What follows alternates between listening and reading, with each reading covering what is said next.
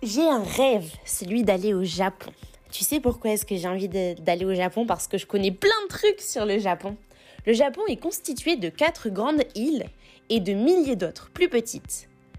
Yoko, c'est moi Yoko. Voilà, je me présente. Yoko, petit enfant qui vit au Japon. Enfin, qui s'imagine vivre au Japon.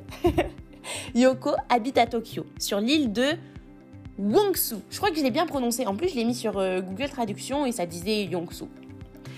Les villes sont parmi les plus peuplées du monde. C'est fou. T'imagines, il y aurait la foule partout. Il y aurait tellement de gens à observer, ce serait génial. Elle compte des millions d'habitants. De nombreuses autoroutes les entourent. La plus haute montagne est un volcan. C'est le Fujiyama. Il y a beaucoup de lacs bordés de forêts. Yoko habite une maison. il a de la chance. Dans les villes, la plupart des Japonais vivent en appartement. Le sol de la maison est recouvert de tatami. Ce sont des tapis faits de paille de riz tressée. Pour ne pas les salir, on enlève ses chaussures dès l'entrée. Les pièces sont séparées par de grandes cloisons coulissantes. Dans certaines maisons, les vitres sont en papier de riz. En cas de tremblement de terre, le papier ne se brise pas comme le ferait le verre. Les Japonais adorent jardiner. Derrière la maison de Yoko, il y a un petit jardin que ses parents entretiennent avec soin. Elle s'occupe de son bonsaï, un arbre nain en pot qu'elle taille régulièrement. On lit souvent des mangas et des bandes dessinées japonaises. le repas. J'ai appris sur le repas japonais qu'il mange beaucoup de poissons crus. Mais malheureusement, j'aime pas le poisson. Mais c'est pas grave, j'ai quand même envie fort d'aller au Japon. Yoko ne sait pas encore se servir des baguettes comme ses parents. Mais franchement, il apprend hein, à chaque fois qu'on mange un Pokéball avec des baguettes. Faut s'entraîner, faut s'entraîner. Au cours du repas, les adultes boivent du thé. Ça tombe bien, j'en bois tous les soirs, je me prépare déjà à une japonaise.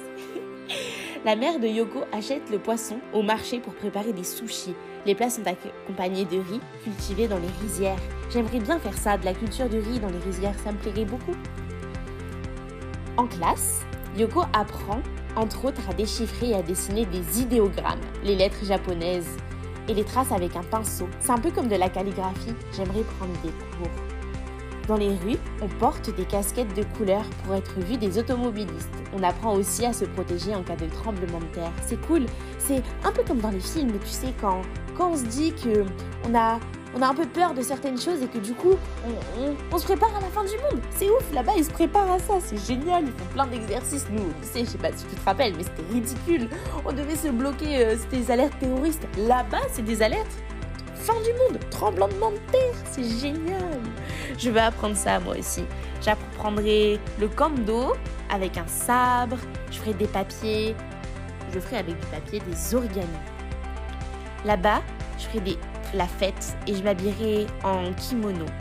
Et je souhaiterai la santé et le bonheur. En mars a lieu la fête des petites filles ou fête des poupées. Dans les maisons, on expose un tissu rouge de jolies poupées. En mai, c'est la fête des garçons. On dresse de grandes perches en bambou dans les jardins et on y accroche des banderoles en forme de poisson que le vent gonfle et fait nager dans l'air.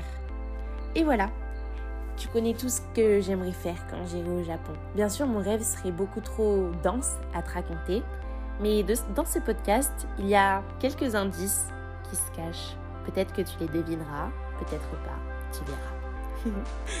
le rêve d'aller au Japon d'une fille. Bisous